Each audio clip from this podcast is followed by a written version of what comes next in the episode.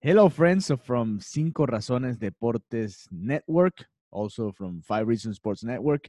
We're back with episode number four of the Black and Pink Show, this time with Austin Robillard, uh, all the way in Los Angeles uh, for the first game of the Inter Miami, the MLS debut for Inter Miami this season. They lost 1 0 with a, Carlos Vela goal, but it, it was a great experience watching uh, all the people that w- went there to Los Angeles to try to uh, support the team, and and it, it, looked like a fun experience. But Austin, who who's there, who's in Los Angeles, is gonna tell us exactly what happened, exactly how they they enjoyed those moments before the game, during the game, and also after the game, uh, despite the loss to uh, Los Angeles. It was a hard game. It was a hard fought game, 1 0. Uh, a couple of good saves from Robles, a couple of good chances for Inter Miami, but sadly for for Inter, they lost in their first game in history in the MLS. But let's let's uh, let Austin Robillard tell us exactly what happened there in Los Angeles and see uh, exactly how everything went on in the streets of LA. Thanks, Alejandro. I want to start off by talking about the fans. Um, big shout out to the Siege, to Southern Legion, to Vice City, all for coming out. I mean, the support they showed was absolutely insane. They had a whole section to themselves at the Banc of California Stadium, um, making their presence known before the game. A long march to the stadium from a, I think it's called Banditos, a uh, taco bar. Um, everybody was in full support there including a very special guest in David Beckham, who showed up and said hi to everybody, took pictures, um, and got us extremely hyped for the match. Um, it was a great, great honor for him to come and say hi. It just shows how much you know he's invested with uh, both the team and the fans. Um, you always love to see that in an organization. Um, the chants were going, the flags were flying, uh, smoke was going out, and we marched down the streets of LA all the way to the stadium. And I mean, they couldn't contain us. We, we were having a great time. So, yeah, like I said, to anybody who came out, big shout out to you guys. You did amazing. Um, Siege, uh, Vice City, and Southern Legion, great job. Um, it was just a great experience to be there as a fan. Unfortunately, I didn't sit in the uh, away section. Uh, they had the whole section to themselves, but they definitely made their presence known. I could tell from where I was sitting. Um, it was just awesome to see.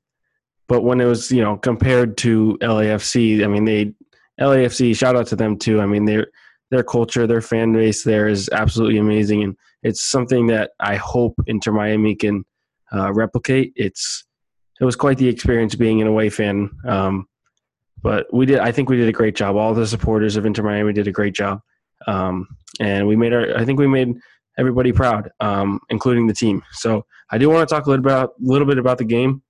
Um, we'll start off with the starting lineup.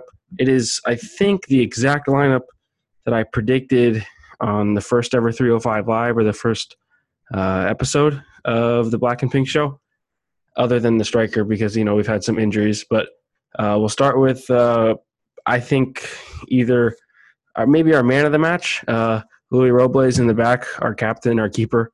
He was phenomenal. Um, he he put in quite the shift our defense was lacking at times, and I feel like he stepped up in such a big way. So if it weren't for who I'll, someone I'll talk about in a little bit, um, Luis Robles would get my man of the match. He was so vital, um, and some of the saves he made were world class, and that's why I was so happy that we got him um, because even at 35 years old or 36, whatever he is, he's still a phenomenal keeper.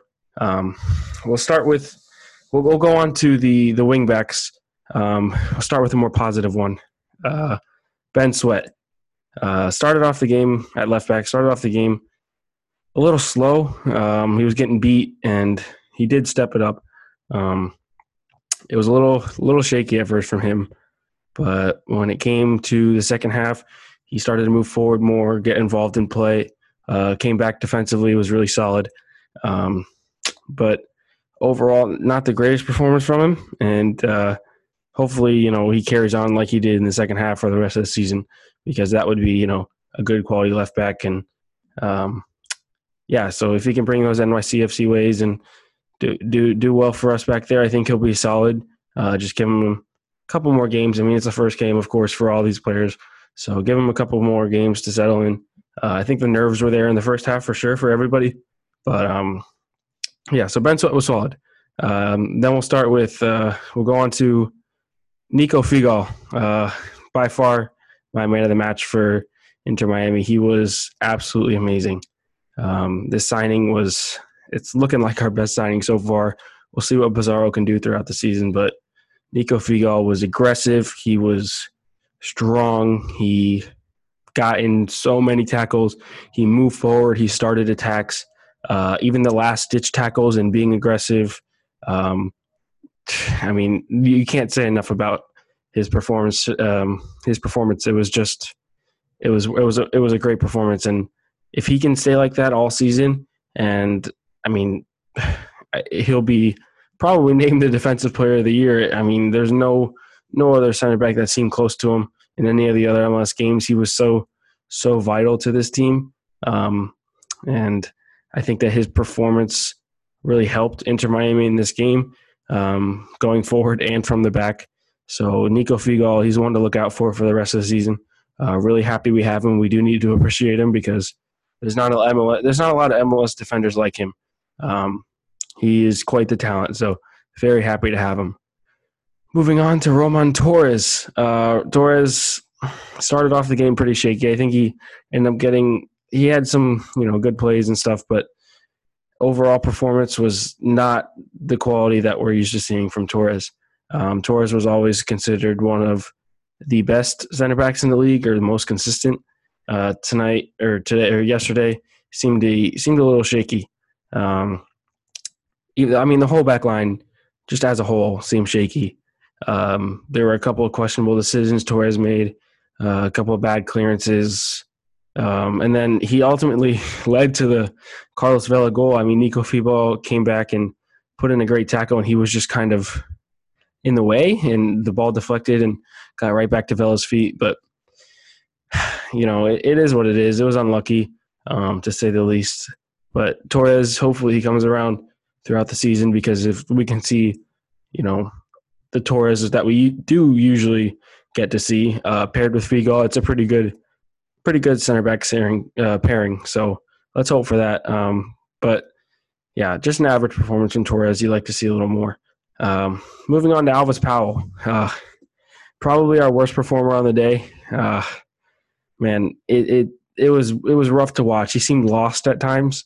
He there were balls that were just going over his head. He wasn't making good passes. He was kicking balls that should be going down the wing out of bounds. Um, just people, he was people were just blowing by him throughout the entire match, and I don't know. There's no way for me that Alvas Powell gets a start against uh, DC United on Saturday. I just I don't know. It'd be surprising if he does if he shows something out in training. Fair play to him, but I really think that Diego Alonso should give give the rookie Dylan Nealis a shout like he did in the first preseason game. Um, I just Alvas Powell was very, very, very disappointing. Um, I was a little high on him coming in, uh, being that Jamaican international, being so such a such an important piece for the national team for the Jamaican national team. You would like to see a little more, but Alvas Powell overall, there's disappointing performance. And then we have the two midfielders, uh, Wil Trapp and Victor Ulloa. Um, you know, it, when it came to protecting the back line, I think both of them didn't do like the greatest job. But um, when it came to moving forward and like interceptions in the midfield, I think we control that area pretty well. Um, Wil Trapp, I think when you look at the advanced stats, he was one of the best performers on the field, uh, completing so many of his passes. Um, and then later on the match, his presence was really felt early on. You didn't really feel his presence, but it was just solid. And then later on, he was really putting in a shift. Uh, Victor Ulloa unfortunately went down injured. Um, it looked like just cramps, but um, we hope it's just cramps and he can come back because he did play pretty solid. Uh, Lee Nguyen was subbed on for him, and you know that creativity helped um, down the stretch from Lee Nguyen because uh, that's not you know Victor Ulloa's type of play. But um, Victor Ulloa overall good performance. I think that if we do bring in Augustine Almendra, he fits right into the team he's that box to box midfielder that we really need. Um, not to say, like I said, not to say that Wil Trapp and Ulloa were bad, but if if Almendra's in there, I think his link up play with Pizarro at the number 10 role would be, I mean, perfect. Um, it's someone that could get forward and can defend. Uh, Victor Ulloa and Wil Trapp getting forward, not not the greatest. Um, but if Almendra is that box to box midfielder that we've seen him be at Boca at such a young age, I think that uh, that'd be a great signing for us. And he'd slot right into the team as a starter. Um, probably over Ulloa. I think Wil Trapp did play well. So um, if Almendra comes in, I think you do see uh, him start over Ulloa. Um, so moving on, we'll start. We'll go with the wingers. Uh, I'll start with the more disappointing one in uh, Matías Pellegrini, our first ever designated player. He, uh, man, I don't know. He seemed he seemed out of it today. He got tired early. Um, there wasn't much coming from him. I think there were a couple crosses he put in and uh, that were unsuccessful, but he did have one nice shot at the end of the box on his left foot. Uh, one of the six or seven shots on goal that we had, which was, I mean, it was a good shot, cut in from the right. Um, but overall, it was kind of an underwhelming performance. You would have liked to see more from the Argentinian, uh, just because he was hyped up so much and was said to be one of our best players. Um, especially, you know, we're signing him as a DP.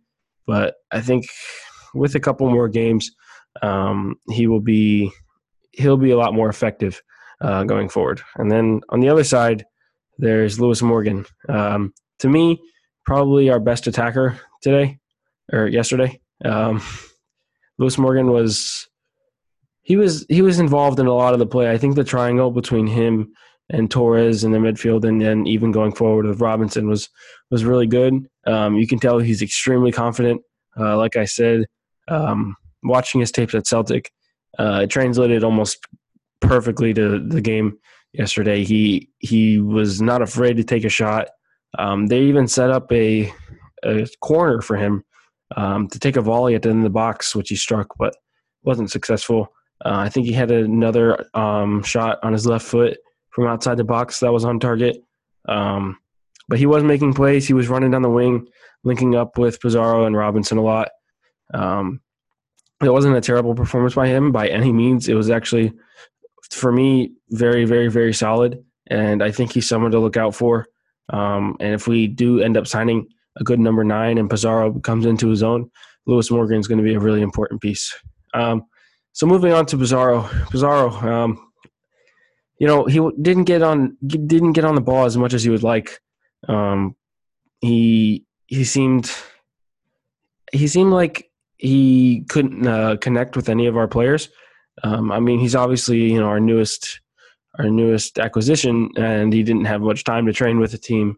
Um, but it just seemed when when you look at the Tampa game uh, in preseason, right when he got subbed on, he was so impactful. Um, in the few clips that I saw, he seemed extremely impactful against Tampa, which is a USL team. I will say that, but he seemed a little out of it today. Couldn't connect with anybody. Um, there were times where he would get frustrated when he missed a pass because somebody didn't make the run that he wanted, or you know something like that. But um, he's still our most talented player. Um, there's no question about that. And every week he'll be in that starting eleven because he's just so good. And uh, Diego Alonso knows him well. And I think that all these little things, um, all the interplay will will get made up for. Uh, Daniel Alonso will absolutely fix it. Um, but yeah, so up top, Robbie Robinson started. Um, Carranza out with an injury, and then we also saw Agudelo get injured in preseason, um, and he started that game and started up top. But then, when the starting lineups were announced, Agudelo was there as a sub. So I guess Robbie Robinson absolutely just outbeat Agudelo um, for the number nine role with Carranza out injured, including uh. Didn't see any of him. Um, wasn't even in the the 18. So um, Robbie Robinson uh, got the start. I, I won't say that he put in a bad performance at all. Um, he was making runs. He bodied a lot of defenders. He was trying to get in. Um, I think he did a little too much at times, getting forward uh, trying to dribble a little too much Um, I just it you you don't want to you know discourage him because he's a, he's a rookie and not a lot of rookies in MLS start off extremely well straight out of the super draft. You don't see that very often. Um, but this is a kid who was by far the best player in college soccer last year, who put in so many goals, even had assists. Um, so this is this is a guy that we, I mean, we know he has talent, and we were feeding him as much as we possibly could. Um, not in a way that Diego Alonso actually desires. Alonso is not the manager who who likes to um, enforce long balls, which we saw a lot of today. Um, he was going over the top. Um, the team was going over the top a lot, and it's not exactly a Alonso style play, but they adapted, and that was the play that was, I mean, getting us chances. We we did have seven shots on goal. Um, when you look at the stats, other than possession, we were right on par with um, LA. There were so many chances that if the ball was struck just a little bit better, we're scoring goals every single time. Um, same thing with LAFC. Um, so, I mean, there's there's no question that we had chances and we should have finished. Um, but I think Robinson, if if need be, if Carranza's out injured for a good amount of time, he's not a terrible number nine to have up top. You do wish that we would sign, you know, a DP number nine. Um, but you know, it is what it is. Uh, yeah, back to the chances. He, uh, everybody. I mean, creativity going forward um, was good, and you know that's what we, that's the football that we are promised. Um, and I think there's still room for a little more creativity. It's just, uh, it's just, you know, the team still has to have some. We have a little bit of chemistry issue, I think, and once that chemistry builds, we will definitely be able to create better chances and definitely become more efficient and score those chances. But even without that chemistry, um, you still saw um, their keeper Vermeer win man of the match. And Pizarro's quote at the end of the game was, "The man of the match was their goalkeeper." So I think this is a lot about our play, which it absolutely does. Um, the play was not bad at all. Um, I think that with a little more, you know, confidence um, with everybody working together, and the team, you know, playing as an entire unit, we could we could be a pretty good MLS team, and we showed that against the best team in MLS last year um, in their home stadium. So, yeah, I mean, you know, we there was a lot of positives, a couple negatives. You want the defense to get solid, the attack to become more efficient, but overall, it was it was a good performance, and uh, definitely looking forward to the game on Saturday against DC. Um, I'll also be there, so uh, we'll do more pregame stuff. Um, we have another episode of the Black and Pink Show coming out on Wednesday. Um, Alejandro will talk to you about that with a special guest that will be joining us, and uh, so after that, we'll be live from DC. We'll see you guys then. Thank you.